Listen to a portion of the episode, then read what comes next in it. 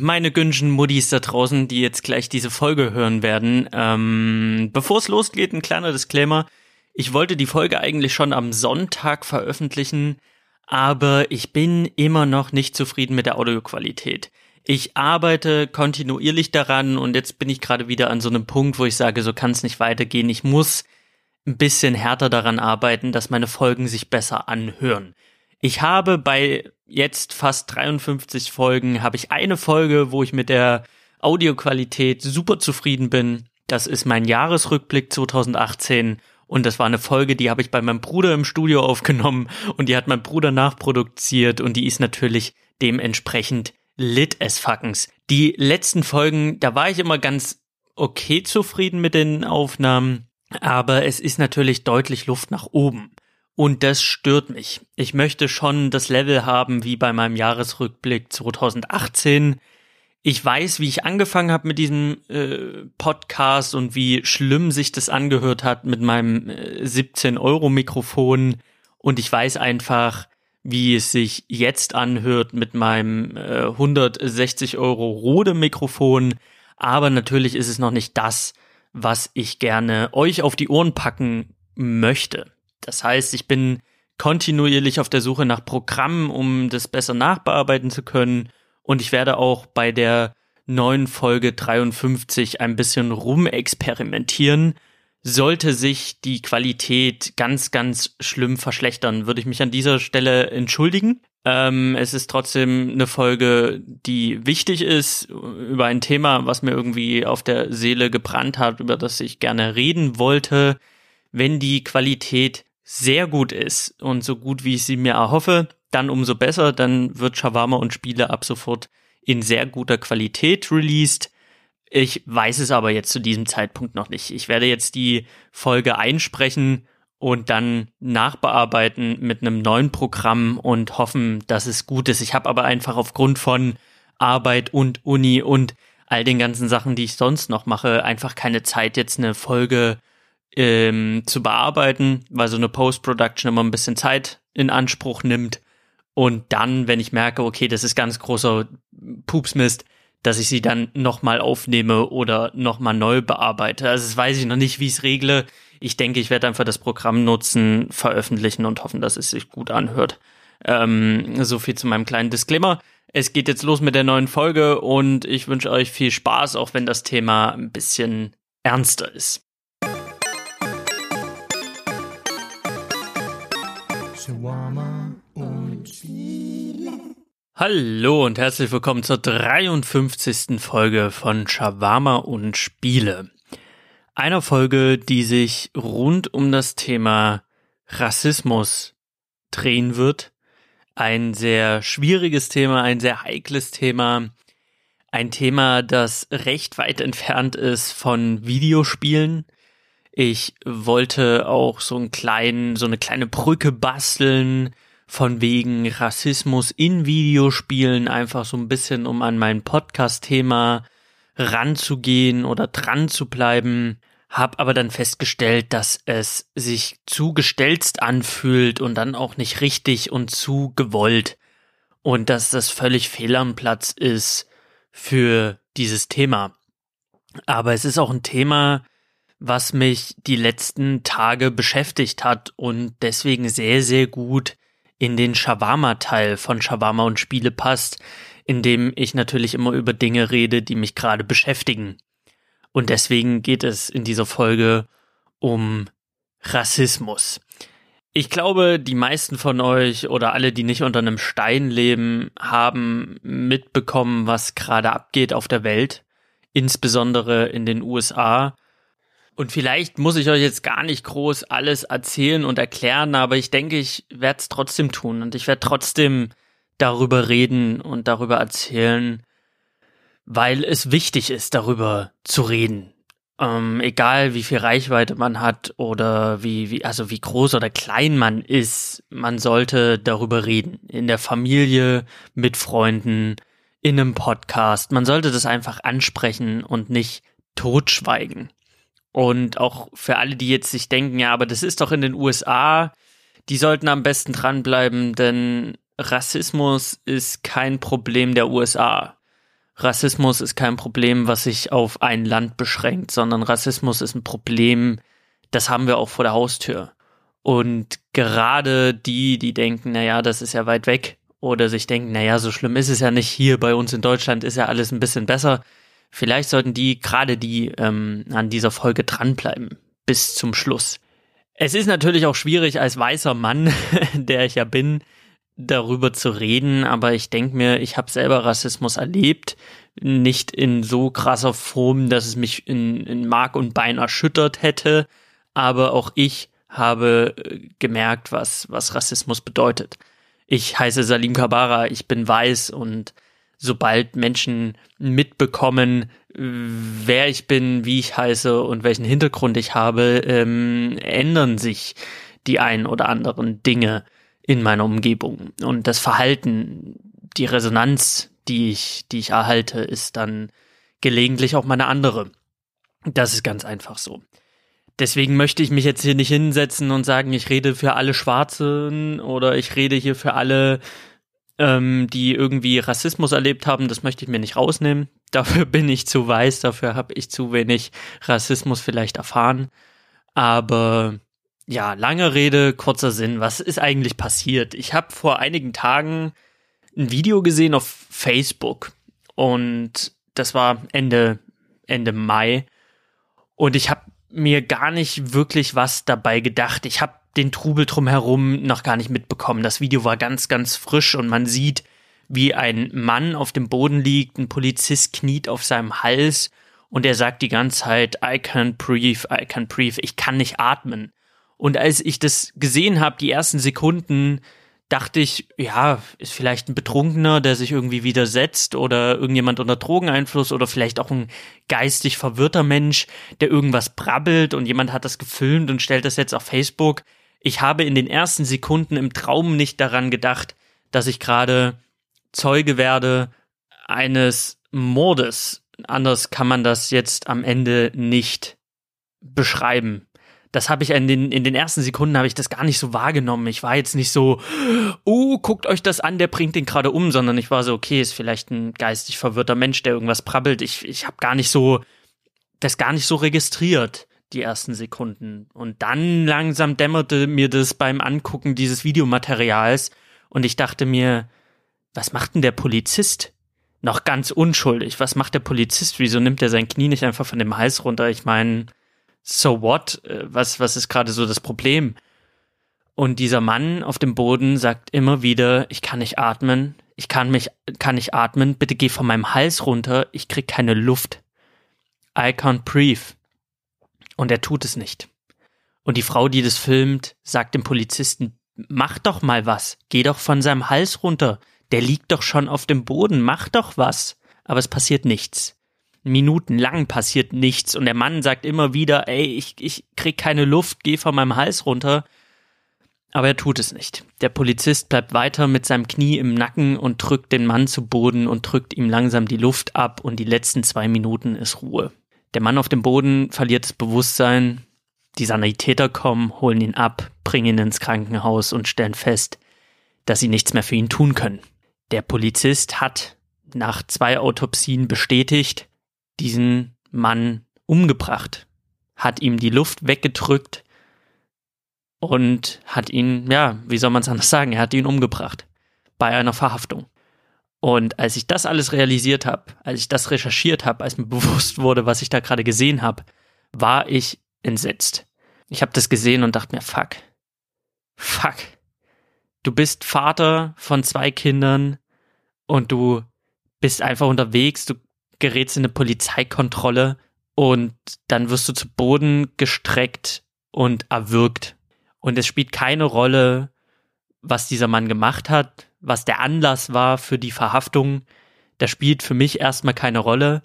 Egal, was dieser Mann gemacht hat, nichts rechtfertigt die Tat von diesem Polizisten und seinen Kollegen, die ihn auch festgehalten haben, die Leute zurückgehalten haben, die versucht haben, irgendwie diesem Mann verbal zu helfen. Ähm, nichts rechtfertigt den Ausgang dieses Einsatzes. Also, wenn der Drogen gedealt hätte, wenn der sonst was gemacht hätte, selbst dann würde es gibt nichts, was das rechtfertigt. Gar nichts. Und wenn man dann recherchiert, merkt man, der Grund ist so banal, wieso dieser Mann auf dem, auf dem Boden lag. Das macht alles noch so viel bitterer. Der Mann auf dem Boden hieß George Floyd und war 46 Jahre alt. Und das, was es so bitter macht, ist der Grund, der zu dieser äh, ganzen Sache geführt hat. Er hat wohl vorher in einem Laden Zigaretten geholt und die mit einem falschen 20-Dollar-Schein bezahlt. Ist dann in sein Auto eingestiegen, hat dort gechillt und der Verkäufer hat halt festgestellt, die 20 Dollar sind äh, falsch. Es ist anscheinend Falschgeld oder er vermutet deutlich, dass es Falschgeld ist und hat daraufhin äh, die Zigaretten zurückverlangt und äh, George hat die nicht rausgerückt. Daraufhin hat der Verkäufer die Polizei angerufen, hat gesagt, dieser Mann hat mit Falschgeld bezahlt und daraufhin rückte die Polizei an, um die ganze Sache aufzuklären. Dazu muss man sagen, das, was ich jetzt hier wiedergebe, das habe ich natürlich alles nicht persönlich gesehen, sondern habe ich aus zugegebenermaßen aus den ganzen Medienberichten und halt Wikipedia mir mal so zusammengesucht, weil ich halt einfach wissen wollte, was pass was ist da eigentlich passiert. Deswegen, äh, das sind meine Quellen und ähm, die nehme ich jetzt einfach mal so als gegeben hin und das, was man in den Videos einfach auch sieht. Die Polizei kommt, holt ihn aus dem Wagen raus, äh, es werden Handschellen angelegt. Er ist eigentlich entspannt. Das sieht man auf den Überwachungskameras. George ist entspannt. Der ist ein großer, muskulöser Riese von einem Mann, also so ein richtiger Hühne. Aber er, er prügelt sich nicht rum mit den Polizisten. Er hat die, er hat Handschellen auf dem Rücken. Er, er scheint mit denen sich zu unterhalten. Die führen ihn über die Straße. Kurz vorm Polizeiauto stolpert er und fällt gegen den Polizeiwagen. Vielleicht weil er betrunken war, was weiß ich. Und dann wollen sie ihn in den Polizeiwagen hieven und er sagt, er wäre klaustrophobisch. Er möchte das nicht. Er hat Angst vor diesem engen Raum des Autos. Sei mal dahingestellt, ob er das wirklich nachweislich ist oder nicht, das spielt auch absolut gar keine Rolle. Aber wenn wir mal annehmen oder das als gegeben hinnehmen, der Mann hat einfach Schiss, in dieses Auto einzusteigen. Weswegen auch immer. Und da kam es dann zu einer Auseinandersetzung mit den Polizisten, weil er sich gesträubt hat, einzusteigen und die den natürlich in dieses Auto buxieren wollten. Und in dieser Rangelei fiel er dann zu Boden. Also er war erst im Auto, dann wurde er wieder rausgezerrt, hinher, hinher, er fällt zu Boden und äh, zwei Polizisten knien auf ihm und der dritte Polizist kniet im Kopf-Hals-Bereich auf ihm und drückt ihm die Luft ab. Und dann sehen wir praktisch das, also das ist das, was man aus der Perspektive der Ka Überwachungskamera sieht. Und dann sieht man die Perspektive von einer Frau, die die Handykamera draufhält, wie dieser Polizist ihm langsam die Luft abringt mit seinem Knie und dieser Mann ihm mehrfach darauf hinweist, dass er nicht atmen kann. Wenn man dieses Video sieht, es ist halt wirklich, es ist es ist schrecklich, es ist schlimm, es ist bedrückend. Äh, einem, man, es fehlen einem die Worte, wie man so unmenschlich sein kann. Selbst wenn dieser hünenhafte Typ, wenn man Angst hat, dass der sich irgendwie widersetzt, was er ja nicht gemacht hat, kann man sich auch zu dritt auf irgendwie seinen Körper setzen und da ihn irgendwie fixieren. Er hat Handschellen auf dem Rücken. Was will der Mann denn machen? Der kann keine Waffe zücken, der kann nichts machen, der liegt schon auf dem Boden. Es ist völlig unnötig, da irgendwie noch das Knie auf den Hals zu drücken. Es macht einen einfach wütend, wenn man so eine Scheiße sieht. Und dann hört man, was dieser Mann zu sagen hat und er fleht den Kopf an, einfach ihn atmen zu lassen, was alles noch so viel schlimmer macht. Er liegt auf dem Boden und bettelt um sein Leben. Anders, es ist, es ist schrecklich mit anzusehen. Es ist auch nichts, was ich jetzt empfehle, wo ich sage, ey, wenn ihr das Video schon gesehen habt oder noch nicht gesehen habt, meine ich, äh, guckt es euch auf jeden Fall an. So, das würde ich niemals sagen, weil es ist halt wirklich bedrückend. Wer ein Herz hat und sich das anguckt, es ist, es ist widerlich. Es ist wirklich, wirklich schlimm. Und die sagen ihm, er soll ins Auto steigen, während er am Boden liegt und mit dem Restatem, den er hat, meint er ja, ich kann mich ja nicht bewegen, wie soll ich denn einsteigen? Und dann sagt er immer wieder, ich kann nicht atmen, ich kann nicht atmen, bis er dann einfach nicht mehr atmet über acht Minuten hat der Typ auf seinem Nacken gehockt. Über acht Minuten ist nichts passiert. Und die letzten zwei Minuten hat George gar nicht mehr reagiert, weil er schon weg war. Weil schon, weil er schon, ja, weil er schon tot war. Und das ist, äh, das ist einfach abartig. Das ist ganz, ganz schlimm. Und daraufhin gab es Demonstrationen und daraufhin gab es äh, Revolten. Natürlich finde ich das nicht äh, in Ordnung, wenn Leute irgendwie diese Tat ausnutzen, um jetzt irgendwie sich die Gucci-Tasche zu schnappen, die sie sich sonst nicht leisten können. Oder irgendwie in die Geschäfte einzusteigen und den 60 Zoll Monitor einzusacken. Das ist fatal gegenüber der ganzen Bewegung, weil Medien und äh, andere Leute sich darauf stürzen und sagen, ja, guckt mal, wie die sich benehmen. Es ist fatal äh, für die Bewegung an sich. Ähm, deswegen, das, das ist abartig und das ist falsch, irgendwelche Hütten anzuzünden. Aber generell auf die Straße zu gehen und zu sagen, so nicht und es muss sich etwas ändern, ist mehr als wichtig. Und es ist auch etwas, was absolut passieren muss. Natürlich in Zeiten von Corona schwierig mit den ganzen Maßnahmen. Viele Maßnahmen werden auf den, auf, ja, über Bord geworfen, Abstandsregeln und dergleichen. Aber dennoch, es ist eine Sache, wo die Bevölkerung gerade in, in den USA aufstehen muss und sagen muss, das geht so nicht. Wir brauchen Veränderung. Wir brauchen Gleichberechtigung und wir müssen Rassismus den Kampf ansagen, weil George ist nicht das einzige Opfer, nicht das einzige farbige Opfer von irgendwelchen abgefuckten Cops. Es gibt immer wieder sogenannte Unfälle, die passieren bei irgendwelchen Kontrollen, wo schwarze Amerikaner erschossen werden, wo schwarze Amerikaner niedergeknüppelt werden wegen irgendwelchen Lappalien und dahinter steht halt irgendein Cop, der am Ende damit durchkommt, weil ja, der Typ hat irgendwie nach seiner ID gezogen und ich wusste nicht, holt er sein Portemonnaie oder eine Waffe raus. Ich schieß mal lieber auf ihn und das Gericht sagt, naja, gut, du hast dich halt selbst verteidigt. Cheerio! Viel Spaß demnächst auf der Straße beim nächsten Typen, den du kontrollierst. Es ist ein Problem, was so tiefgreifend ist, dass es Zeit wird, dass sich da was ändert. Ich meine, 2020 haben wir immer noch das Problem Rassismus. Und das nicht nur in den USA, sondern auch in ganz, ganz vielen anderen Ländern. Es ist ein globales Problem. Und ich finde es toll, auch mit der Klammer Corona, dass Menschen einfach ein Zeichen setzen auf Social Media, dass Menschen in Deutschland, Italien, Frankreich, England, überall auf der Welt sagen so, das darf nicht passieren. Da muss sich was ändern. Und Rassismus ist ein globales Problem, gegen das wir angehen müssen. Und jedes Land hat seine Rassismusgeschichte. In den USA ist Rassismus so tief im System verankert. Und das schon seit Jahrhunderten.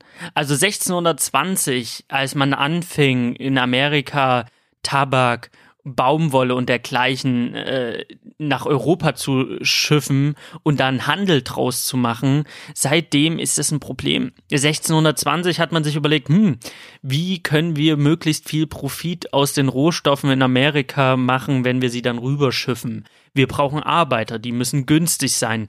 Die Leute vor Ort wollte man dann auf die Felder einspannen, aber das Problem war, so richtig hat das nicht funktioniert. Die haben sich sehr gut ausgekannt in der Landschaft, sind abgehauen, haben sich ge gewehrt, sich geweigert. Also hat man sich was Neues überlegt. Und was hat man gemacht? Man hat Schwarze nach Amerika geschippert, um die dort als Sklaven, als Arbeitersklaven zu installieren. Die waren günstig, die waren ähm, da einfach nicht zu Hause. Das heißt, die waren in einem fremden Land auf der Plantage und leicht zu kontrollieren. Und das nahm seinen Anfang 1620 indem man immer mehr schwarze Menschen rübergeschippert hat als Sklaven, als Arbeitersklaven. Die wurden dort gehalten wie Vieh und wurden auch streckenweise gebrandmarkt. Das muss man sich überlegen, den Menschen zu brandmarken, um ihn dann halt als das Eigentum von Herr XY zu markieren. Und da nahm alles seinen Anfang. Natürlich gab es dann die, äh, den Bürgerkrieg, äh, Abraham Lincoln, die, der die äh, Sklaverei abgeschafft hat, die Nordstaaten haben gewonnen, die Sklaverei wurde abgeschafft, aber das hat das Problem nicht gelöst. Schwarze waren dann einfach US-Bürger, aber dennoch waren sie Menschen zweiter Klasse. Sie wurden beschissen bezahlt im Verhältnis zu Weißen. Sie wurden, ähm, sie hatten nicht dieselben Rechte. Es gab Rassentrennung. Das muss man sich alles mal überlegen. Das ist nicht so lange her.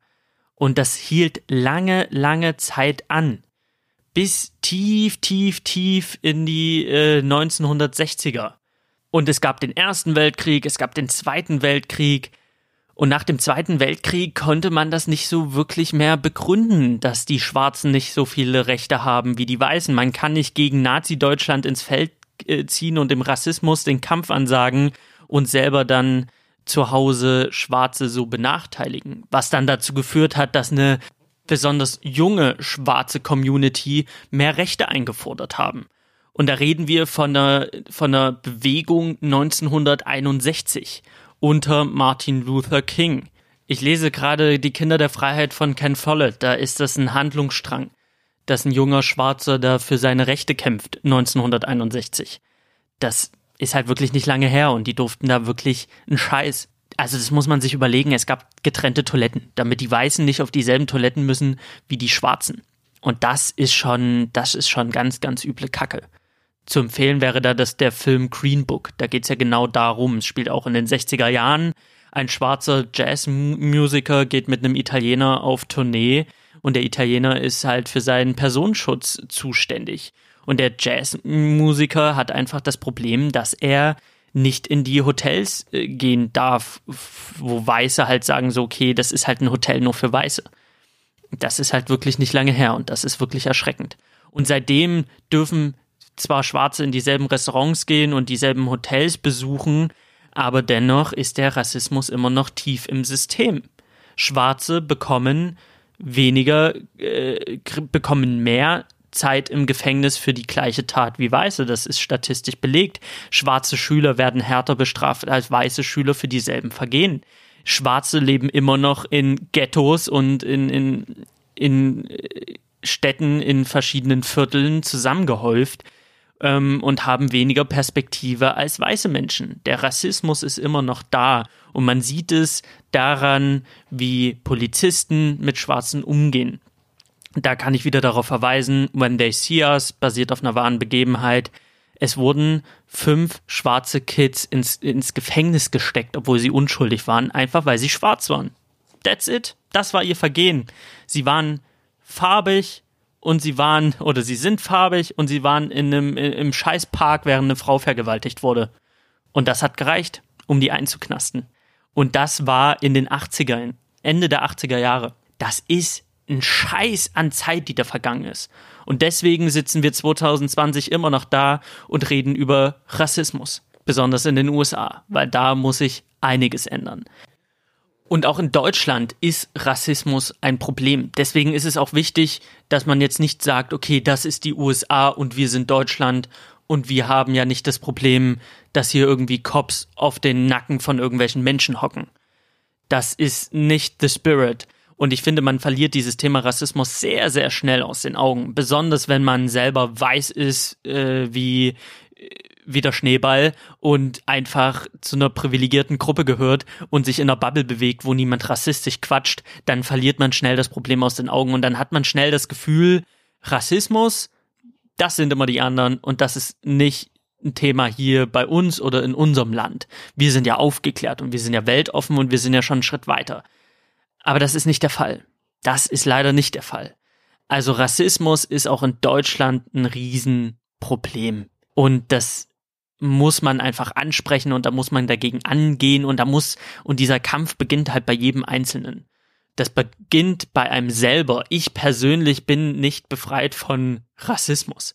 Natürlich renne ich nicht rum und sage, äh, scheiß Kanacken und guck mal da den, den Schwarzen oder keine Ahnung. So bin ich nicht. So bin ich auch nicht erzogen. Ich wurde schon so erzogen, dass die Ethnie eines Menschen, das Aussehen eines Menschen, die Herkunft eines Menschen nicht, nicht relevant ist. Dazu wurde ich erzogen, das lebe ich auch und da bin ich auch überzeugt von. Aber dennoch passieren halt so Sachen, das ist jetzt kein bitterböser, tiefer Rassismus, aber es ist nun mal Vorurteil. Letztens eine Geschichte, das ist jetzt eine seichte Geschichte, die ist jetzt nicht so hart, aber da ist es mir halt auch aufgefallen. Lou und ich waren Sushi essen und wir waren in dem Laden, der hat 13 Uhr aufgemacht, wir waren fünf Minuten eher da, die hatten schon die Tür offen und wir sind in den Laden rein und da war halt niemand. Niemand hat gekocht, niemand hat uns irgendwie willkommen geheißen und uns gezeigt, wo wir uns hinsetzen können, es war halt niemand da. Die waren halt alle noch im Keller. Aber es war halt auch noch vor der Öffnungszeit. Und da standen wir in dem Restaurant und haben gerufen so, hallo, hey, ist jemand da? Niemand hat geantwortet, also haben wir uns umgedreht und gedacht, okay, wir warten mal lieber noch die fünf Minuten vor der Tür, weil es ist ein bisschen unangenehm, jetzt hier in einem leeren Restaurant zu stehen. Ich meine, ihr versteht. Wir uns umgedreht, machen die Tür auf, kommt uns eine Frau entgegen, der man ansieht unter ihrer Atemschutzmaske, dass sie Asiatin ist. Und mit einer Selbstverständlichkeit fragen wir sie, ob sie schon geöffnet haben. Und sie sagt, ähm, ich arbeite hier nicht, ich will mir selber nur was zu essen holen. Das war unangenehm. Das war jetzt nicht der bitterböse Rassismus, die Fratze, die irgendjemandem wehtut oder die irgendwie, die war auch ganz cool. Die hat jetzt nicht den Eindruck gemacht, als wäre sie beleidigt oder als hätte, würde sie uns das in irgendeiner Weise krumm nehmen. Aber ich dachte mir dann am Ende so, ja, okay, das ist halt auch eine Form von Rassismus. So, das ist nun mal äh, in meinem Kopf jetzt, weil sie Asiatin ist, muss sie höchstwahrscheinlich in dem Sushi-Laden arbeiten. Das ist halt eine Form von Klischee-Denken, die artverwandt ist mit, mit dem Rassismus. So, die Polen sind so, die, die äh, Schwarzen sind so, die Araber sind so, die, weiß ich nicht wer, hast du nie gesehen, sind so, die Asiaten sind so. Das ist halt, das ist halt in unseren Köpfen drin, in jedem einzelnen von uns. Und da müssen wir einfach daran arbeiten und um uns als Gesellschaft einfach weiterzuentwickeln das ist halt, äh, da ist niemand vor gefeit. Und das ist auch egal, welchen Background man hat. Es gibt auch Asiaten, die rassistisch sind. Es gibt auch, äh, ja, Schwarze, die rassistisch sind gegen andere Ethnien. Das ist halt einfach ein menschliches Problem, an dem wir arbeiten müssen, auf das wir aufmerksam machen müssen, wo wir dagegen arbeiten müssen. Und zwar jeder einzelne von uns, weil Rassismus ist ja die hohlste Kackscheiße, die es gibt. Und das ist halt auch eine Sache, gegen die man einfach was machen kann, indem man halt einfach kein blöder, rassistischer Wichser ist.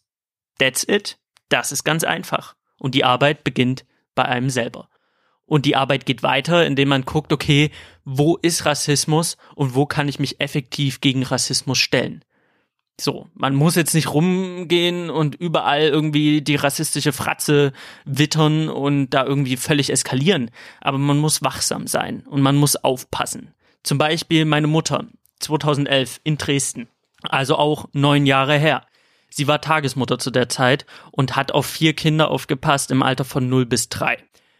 Und sie war mit den Kindern im Zoo. Und eins ihrer Kinder, die in ihrer Obhut waren, war ein bisschen knatschig den ganzen Tag. Also sie hat schon gemerkt, so, okay, die ist knatschig, die ist müde, die ist heute nicht ausgeglichen. Jeder Mensch hat einen schlechten Tag, auch die jüngsten von uns. Und sie war im Zoo und das Mädchen hat halt ganz, ganz bitterlich geweint. Also zwischen null und drei Jahre, die war, glaube ich, zweieinhalb oder so, die hat ganz bitterlich geweint. Und meine Mutter hat dann gesagt, komm, dann gehen wir wieder zurück und hat dann ihren Wagen in die Bahn reingeschoben und in der Bahn hat das Mädchen immer noch geweint und geweint und geweint. Und da war ein Mann. Mann mit einem Strohhut und schwarzer Hautfarbe. Er war in Namibia, glaube ich, nennt man das, nennt man, äh, sagt man allgemein colored people, was ich von der Klangfarbe immer ein bisschen schöner finde als schwarz äh, colored people. ähm, da war halt ein farbiger Mann mit einem Strohhut. Und er ist dann halt zu dem Mädchen gegangen, weil das geweint hat, also zu diesem kleinen Kind und hat angefangen, so ein bisschen einen auf Clown zu machen, Faxen zu machen, mit seinem Strohhut zu spielen, mit seinem Apfel zu jonglieren und Späße zu machen. Meine Mama hat gesagt, er hat ein bisschen nach Alkohol gerochen. Aber es war jetzt nicht schlimm. Er war jetzt nicht aggressiv oder übergriffig. Er war höchstwahrscheinlich ein bisschen betrunken. Er war in der Bahn und hat versucht, das weinende Mädchen aufzuheitern. Und meine Mama hat ihm dann versucht zu erklären, hey, die ist gerade knatschig, das bringt gerade nicht so viel, ähm, ist lieb gemeint, vielen Dank. Und er hat halt einfach weitergemacht, aber es war jetzt nicht so, dass meine Mutter genervt war oder irgendwie das Gefühl hatte, er ist eine Bedrohung oder er will irgendwas Spezielles. Er wollte halt einfach das Mädchen aufheitern, indem er halt Spaß macht, was ja eigentlich eine schöne Geste ist. Und während er das macht, sagt eine Frau, die mit in der Bahn sitzt, Nehmen Sie den Neger weg! Nehmen Sie den Neger weg! Die, die hat doch Angst vor dem Neger! Und da war meine Mutter dann so, bitte was? Ja, der, die heult, die heult wegen dem Neger, weil der Neger der Angst macht. Ich meine, es war Dresden. Sie hatte höchstwahrscheinlich gesagt, ne, weil der Neger, der Neger macht der Angst. Und hat die ganze Zeit durch die Bahn gebrüllt, der Neger, der Neger, der Neger. Ich zitiere. Und meine Mutter hat dann gesagt, also mal ganz im Ernst, also der Mann will sie doch einfach nur aufheitern. Sie hat halt dagegen äh, argumentiert und hat gesagt, also hören Sie doch mal auf, so einen Schwachsinn hier von sich zu geben. Die hat schon im Zoo angefangen zu weinen. Sie weint jetzt ganz sicherlich nicht wegen des Mannes, sondern sie weint generell. Nee, das sieht man doch, die hat Angst vor dem Neger. Und da hat meine Mutter gesagt, also wenn Sie wirklich davon überzeugt sind, dann kann man Ihnen nicht mehr helfen. Es ist gerade nicht der Fall, dass sie irgendwie Angst hat vor diesem Mann, sondern sie war schon die ganze Zeit knatschig. Der Mann will sie nur aufheitern, der will halt einen auf Clown machen. So what? Und dann ist meine Mutter ausgestiegen und da hat die Frau ihr hinterher gebrüllt, ja, und sowas wie sie erzieht die Kinder.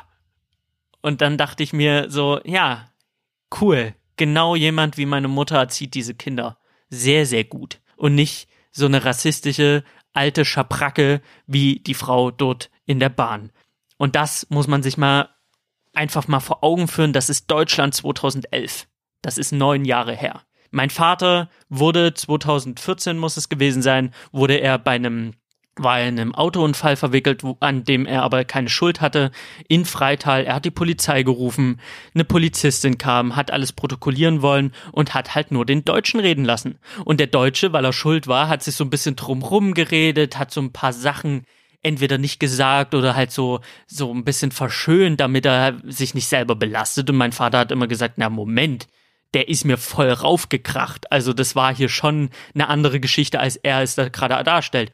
Und die Frau hat ihn immer wieder unterbrochen und hat immer wieder gesagt, Sie sind leise. Sie sind leise. Die ganze Zeit. Mein Vater, dem sieht man halt einfach an, dass er Araber ist. Und er hat sich davon nicht beirren lassen und hat gesagt, ja, aber, also er hat in einem guten Deutsch geredet und hat gesagt, aber er, er sagt ja nicht alles, was stattgefunden hat. Es war ja nicht so, wie er das gerade, Sie sind ruhig und die Frau hat ihn immer, immer wieder runtergedrückt und hat gesagt, du bist mal ganz leise hier redet der Deutsche. So ungefähr. Und der hat dann, der Deutsche hat alles zu Protokoll gegeben und mein Vater hat seinen Anwalt angerufen. Das ist Deutschland. Das ist auch Deutschland. Und deswegen, wegen solchen Geschichten, ist es wichtig, dass wir uns auch in diesem Land gegen Rassismus einsetzen. Selbst ich, weiße, weiße Wurst, sitz im Unterricht in meiner Ausbildung und äh, mein Auszubildender fragt mich, wann ich denn wieder nach Hause gehe und meint damit Libyen, obwohl mein Vater Libanese ist ich bin im Praktikum, die Geschichte habe ich schon mal erzählt. Und meine, meine Kollegin in der Altenpflege äh, meint, ähm, ja, wie, was soll denn das? Wie benehmen sich denn deine Kollegen?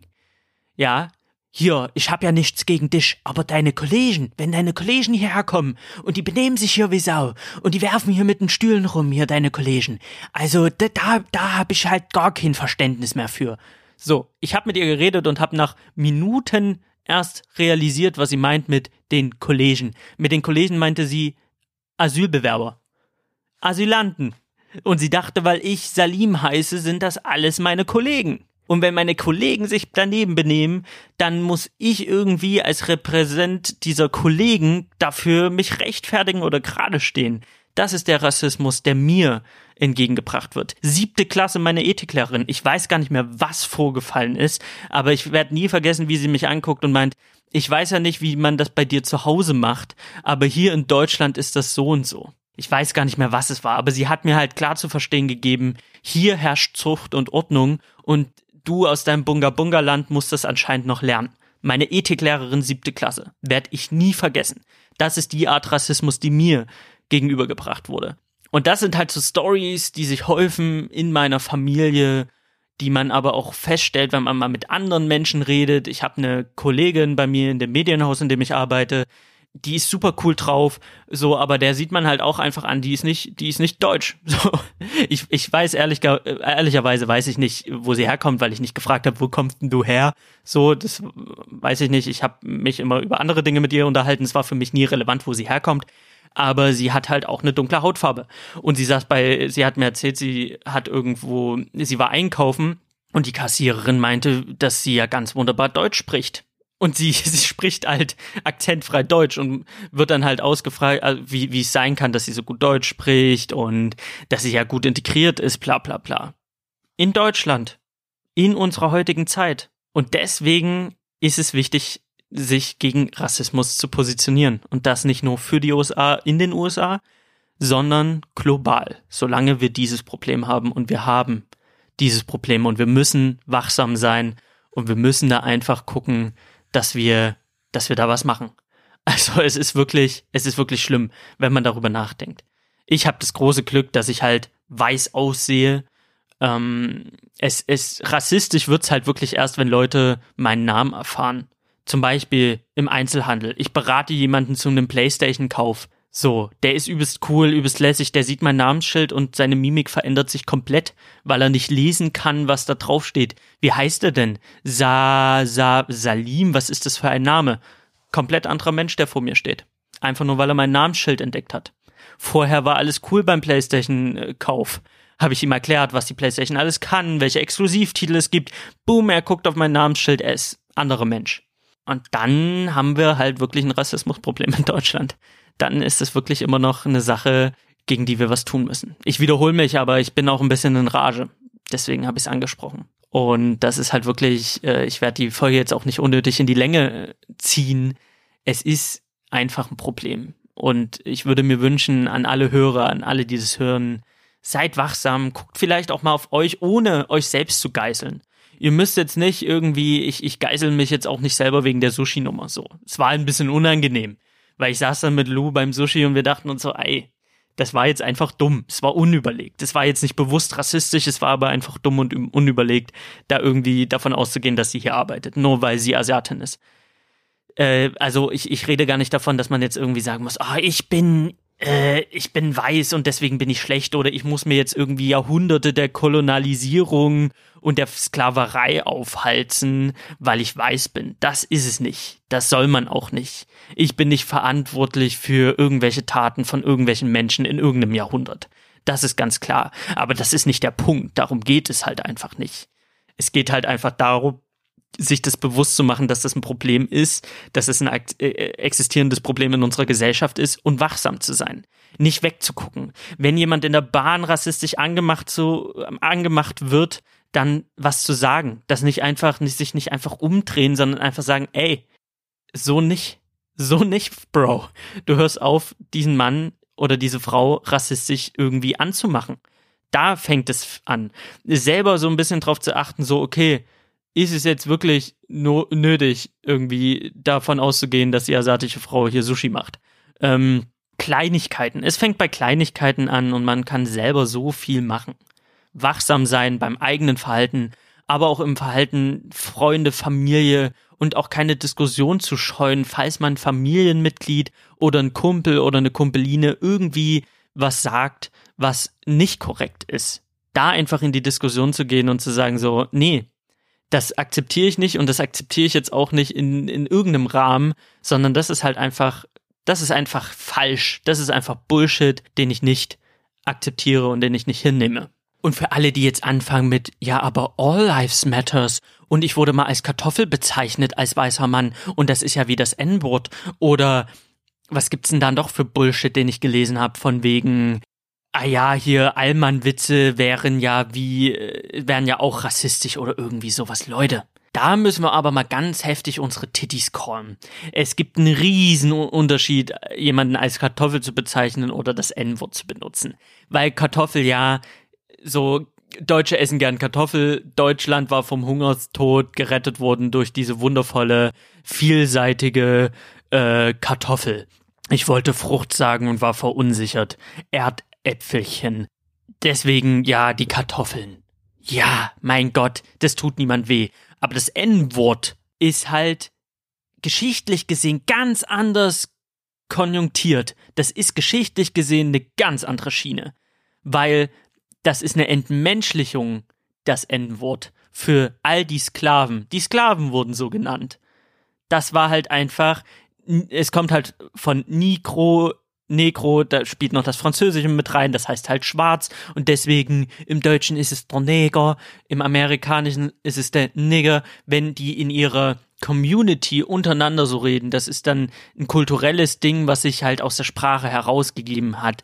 Aber es ist nun mal ein No-Go-Wort für Weiße. Wieso ist es ein No-Go-Wort für Weiße? Weil Weiße jahrhundertelang Schwarze versklavt haben Es war nun mal nicht so, dass Schwarze Weiße versklavt haben und die Weißen dann Kartoffeln genannt haben, sondern es war die weiße Bevölkerung, die die schwarze Bevölkerung versklavt hat. Das sind halt so die feinen geschichtlichen Unterschiede, die es da gibt und die man halt einfach beachten muss. Wo kommen Wörter her? Wo gehen Wörter hin? Und welchen geschichtlichen Background haben diese Wörter? Im optimalen Fall natürlich gäbe es Kartoffel und das N-Wort nicht ich werde es jetzt nicht öfter sagen, als ich unbedingt muss, weil ich da einfach auch Respekt habe, geschichtlich gesehen. Das hat jetzt auch nichts damit zu tun, dass ich mir irgendwie aufhalse, wie ich bereits gesagt habe, dass man muss sich jetzt nicht Jahrhunderte der Sklaverei selber aufhalten, aber man muss da einen gewissen Respekt und eine gewisse Achtung haben vor gewissen Dingen. Das ist halt ganz einfach so. Und dann nehme ich als weiße Person nicht das N-Wort in den Mund. Punkt wozu sollte ich dieses Wort auch in den Mund nehmen? In einer idealen Welt würde ich darüber auch nicht reden. In einer idealen Welt würden wir keinen Unterschied machen zwischen weiß und schwarz und wir würden es auch nicht thematisieren. Morgan Freeman hat es ganz richtig gesagt. Äh, Rassismus bekämpft man, indem man nicht darüber redet. Also, er meinte damit, indem man halt nicht sagt, du als schwarzer Mensch, wie siehst du das, sondern du als Mensch deine Meinung zu diesem Thema oder jenem Thema. Das ist halt so ein bisschen das Ding. Aber das ist eine Idealvorstellung, da sind wir halt noch nicht als Gesellschaft. Und deswegen müssen wir darüber reden, deswegen müssen wir es thematisieren, deswegen müssen wir das sagen. Und All Life Matters. Also wer sagt hier All Life Matters? Das ist so ein bisschen wie Timmy im Kindergarten wird geschubst, tritt auf einen Legostein, fällt um, haut sich den Kopf ein, liegt blutend am Boden, völlig verkrüppelt. Johannes kommt noch, denkt, Timmy macht einen Spaß, macht noch einen Wrestling-Move.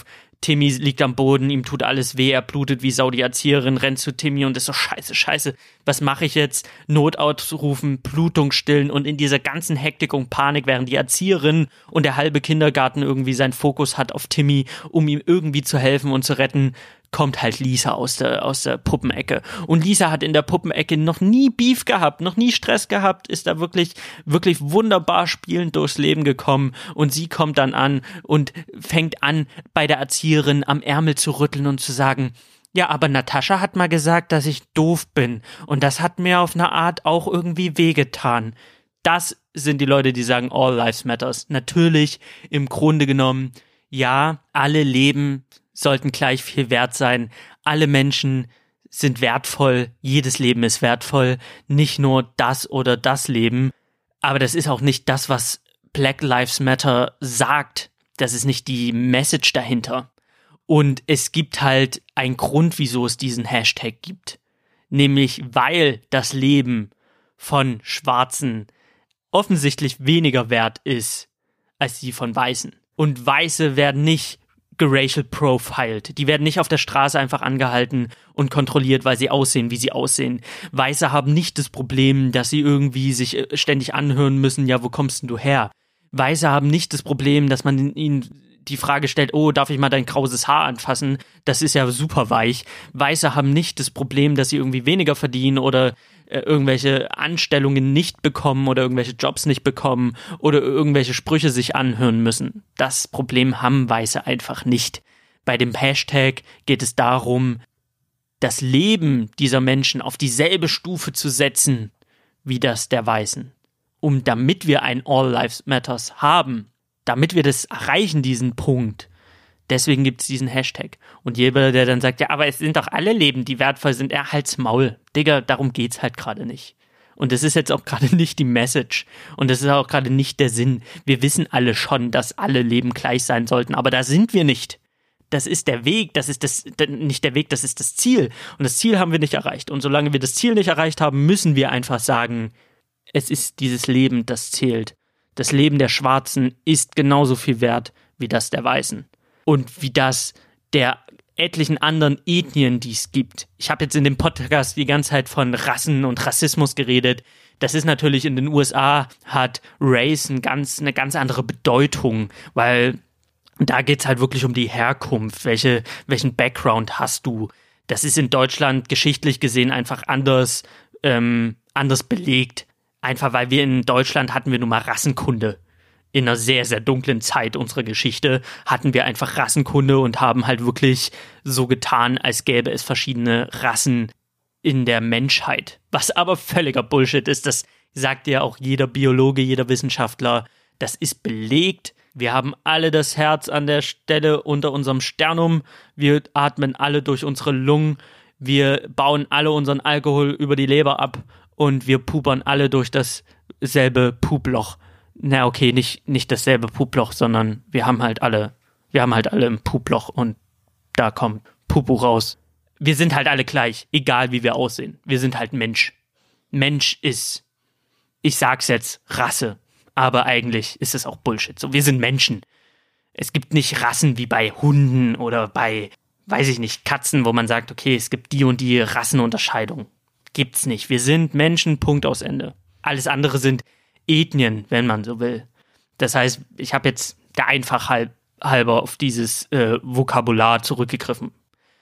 So, 46 Minuten und 34 Sekunden, bevor ich äh, die, den Schnitt ansetze und das Intro reinfüge und ich denke, das ist lang genug.